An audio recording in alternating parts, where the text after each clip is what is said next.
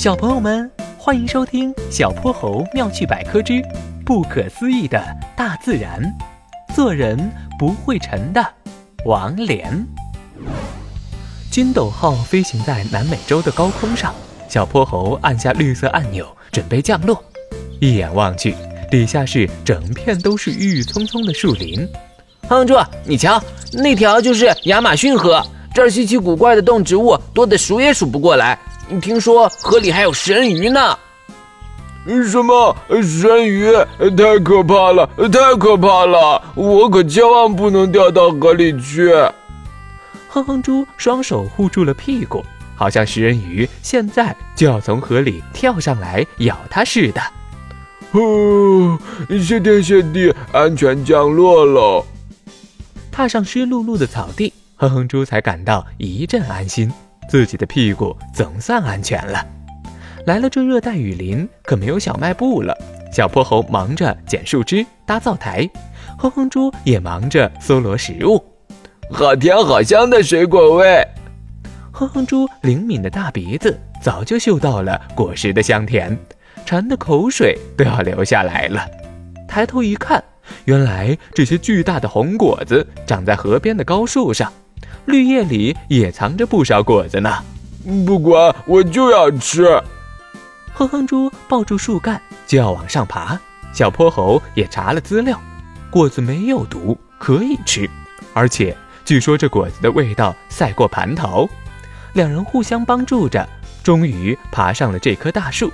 哼哼猪手里一个果子，嘴里一个果子，兜里还塞了好几个。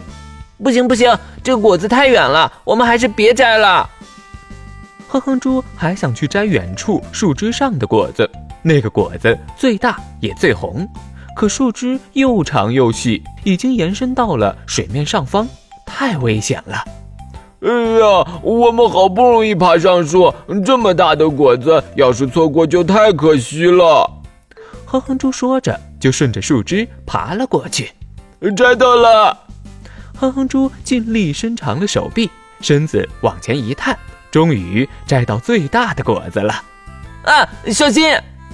小泼猴大喊一声，可是已经晚了。只听咔嚓一声，树枝断裂，哼哼猪早已跌了下去。啊，这下完了，我的屁股要被食人鱼咬开花了。这时的哼哼猪，就算再后悔也来不及了。干脆紧紧闭上了眼睛。咦，奇怪，身上没有湿，也没有听到落水声，难道我已经到食人鱼肚子里了？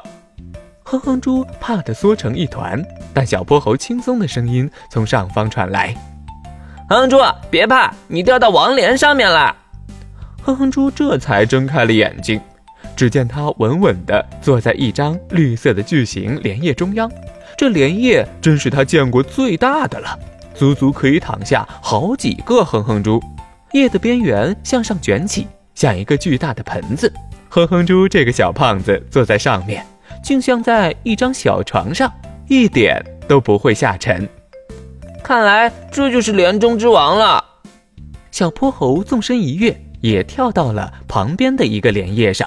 果然，莲像只小船似的，稳稳当当的。漂浮在水面，没错，王莲的叶子里面有许多充满气体的蛙窝，使叶子获得了很大的浮力。有人做过实验，如果在王莲上均匀地铺上七十千克的沙子，叶子也不会沉没。所以，即便我们坐在上面，王莲也会稳稳地托住我们的。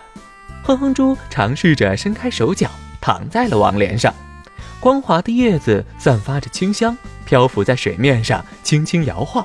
刚才的害怕一扫而空，哼哼猪拿出兜里的大果子吃了起来。